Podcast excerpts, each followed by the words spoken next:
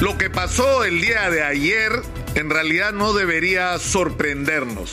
Ha sido vergonzoso, pero durante una semana el país entero ha esperado la supuesta presentación de unos audios bomba que iban a revelar los supuestos vínculos del presidente con las redes de corrupción, de contratación con el Estado. No tenían nada. Y esto es parte, en realidad, y hay que ser conscientes de una conspiración de una conspiración donde ha habido encuestas que han hablado sobre la caída de la popularidad del presidente, pero no hablan de la caída de la popularidad del Congreso, porque tenemos un problema con la credibilidad de la clase política en el Perú, no de una parte, de toda.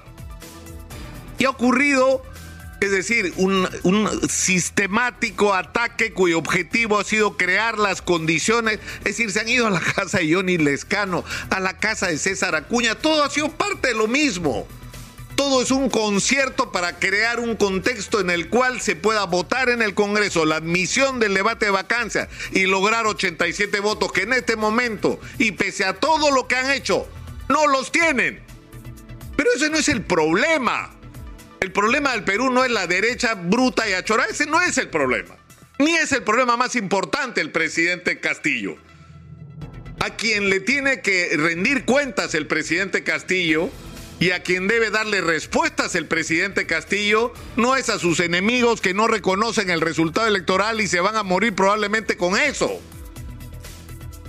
El problema es la gente que depositó su confianza en el presidente Castillo, en que lo que íbamos a tener era un gobierno diferente, en todos los sentidos, un gobierno que reivindique al ciudadano, que ponga en el centro la interés de la gente y sobre todo de los más humildes y donde iba a haber transparencia y donde iba a haber honestidad a prueba de balas.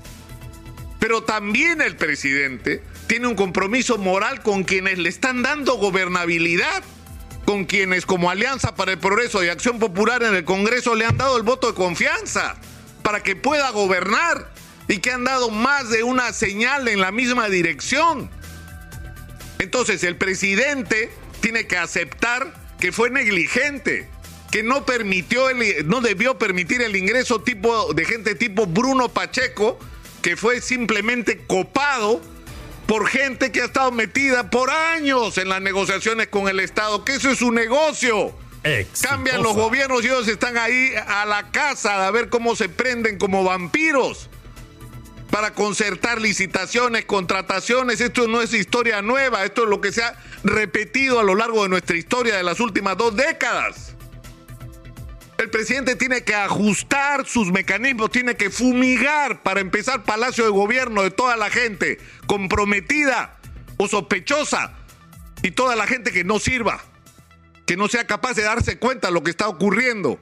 ¿no? En el entorno más cercano del presidente de la República. Y eso tendría que extenderse a todo el aparato del Estado, revisar uno por uno todos los nombramientos, no solo no solo vigilando la eficiencia del funcionario, la calificación para el cargo, sino la honestidad. Porque hay mucha gente que quiere entrar al cargo para hacer negocios por el tiempo que dure el gobierno y por eso el presidente tiene que introducir en la discusión la modificación del maldito sistema de los puestos de confianza, que son el instrumento a través del cual el que llega al gobierno copa los puestos de decisión sobre gastos y contrataciones, se forran y se van bien forrados. La política se ha convertido en una fábrica de millonarios y tenemos que acabar con eso. Porque cuando se van estos nuevos millonarios, los problemas de los peruanos siguen ahí. Y tenemos que dejar de lado esta agenda para ocuparnos de la que nos preocupa realmente, de la que nos debería ocupar realmente.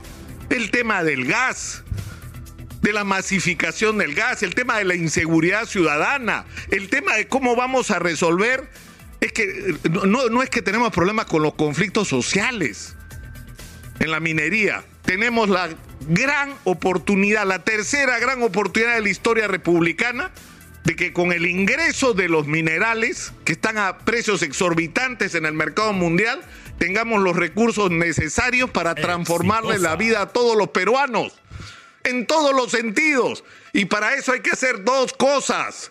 Traer a los grandes inversionistas y sentarse una por una con todas las comunidades donde haya minería para que no solo para no solo ofrecerles que su vida va a ser distinta, sino para empezar a cambiar su vida ahora.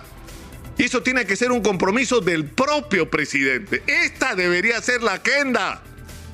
Y para terminar, es muy importante que todo esto se ordene y quede claro que en el Perú es indispensable, es indispensable hacer cambios a la Constitución.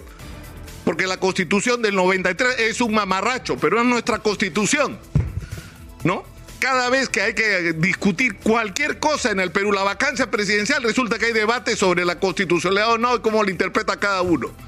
Pero esos cambios hay que hacerlos ordenadamente y tal vez el espacio para el debate sobre estos cambios el acuerdo nacional. Que se ordene el debate sobre la Asamblea Constituyente, sobre los cambios constitucionales, sobre, las, sobre lo que cada uno quiera proponer. Y que ese sea el canal para descubrir en qué estamos de acuerdo y en qué no, porque la constitución tiene que ser finalmente un documento de consenso donde todos los peruanos, incluso más allá de nuestras ideologías, compartamos objetivos comunes. En eso deberíamos estar, esa es la tarea del momento.